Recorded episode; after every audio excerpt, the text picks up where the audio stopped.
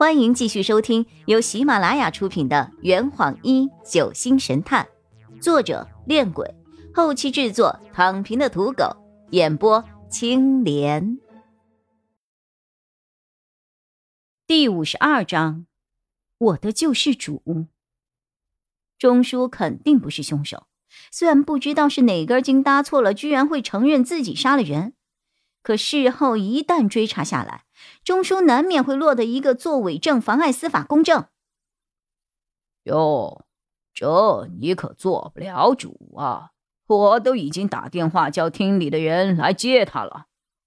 我焦急的掐了包凯一下：“你动作怎么那么快呀？”我，哎呦，我这不是也在帮你吗？包凯不满的瞪了我一眼。我走到钟叔的身边，语重心长的说：“钟叔，你放心，警方一定不会冤枉好人的，很快你就会被放出来的。”钟叔摇了摇头，面色慈祥：“雨涵，你跟三宝都要好好的呀。难道钟叔是为了保护三宝？”三宝在房间里靠在我的身上哭了一个下午，我坐在他的身边，不停的安慰他。他带着哭腔说了一堆我没有听清的话。我很想问他，他到底是不是凶手？可面前这梨花带雨的惨状，又让我怎么忍心开口呢？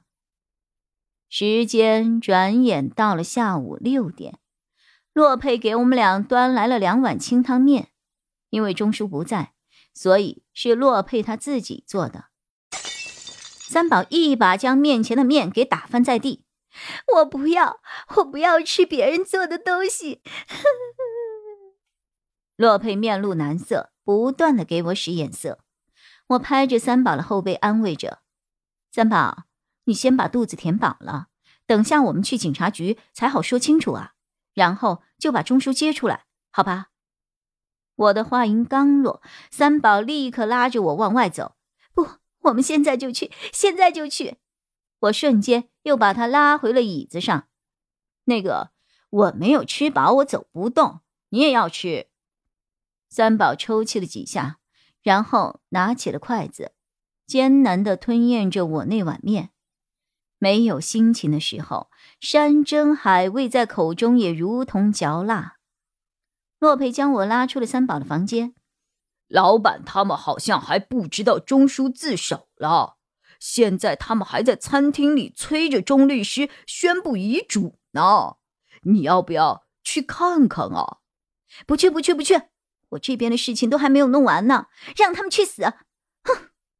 行，那我现在就叫他们去死。洛佩转身要走。喂，你回来！都什么时候了，还在这捣乱？雨涵，你别急嘛，我们还有五个小时呢，我们还有时间的。有你个头啊！我不满的瞪了他一眼。等三宝吃完了，我就和他去警局。你们真的要去啊？去把钟叔接回来呀！你就在家里好好待着，等璇儿回来，告诉他家里发生的事儿。呵呵。你不要那么悲观嘛！我们只要在今天晚上十一点之前把真凶给找出来就好了，很容易的。容易你个鬼啊！我现在的心情非常不好，给洛佩甩了一个脸色后，转身回屋了。到了晚上七点钟，依旧不见张璇的踪影。三宝已经在我的身边催促了很久了。洛佩也到楼上来通传了两次，说大家已经从餐厅移到了大堂。钟律师在姑姑他们的连番施压下，已经快顶不住了。我长叹了一口气。曾经有人对我说过，叹气会让幸福溜走的。看起来我的好运的确被叹走了。我们走吧。我叫上三宝，心乱如麻的朝大堂走去。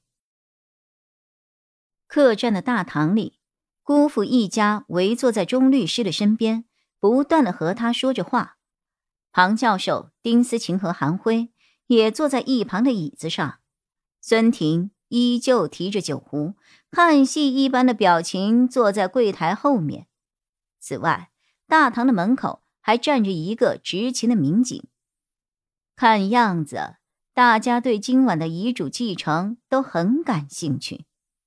姑姑见我走了过来，急忙拉住了我：“哎呀，雨涵，你来跟钟律师说说，遗嘱上都已经写明了今天生效，可钟律师却一直拖延时间，你看这可怎么是好啊？”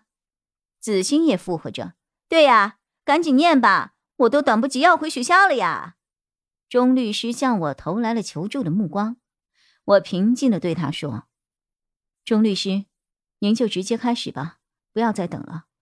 我和三宝现在就去警局，按规定该怎么样就怎么样吧。”决定了。钟律师在对我做最后的规劝，我坚定的点了点头：“嗯，决定了。”我从钟律师的眼中看到了同情和无奈。我很感激他在这个事情上对我的帮扶与支持，也很感谢跟我站在同一条战线上的钟叔、三宝和洛佩，他们都曾带给我信任的安全感。按照偶像剧里的套路，通常在这个时候会有一个救世主出现，救世主会一脚踹开房门，大喊一声“且慢”。令我没有想到的是，这个套路竟然是真的。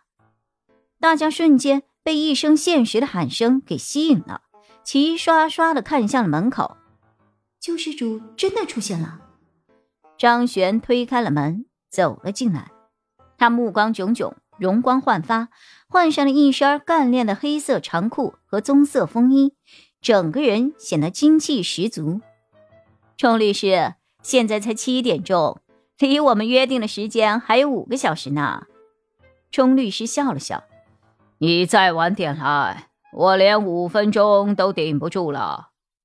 我感动的热泪盈眶，扑上去给张璇来了一个大大的熊抱。这坛已经喝完了，呵你猜出凶手是谁了吗？啊，老板，拿酒来。呃呃，更多精彩。请关注青莲得不得。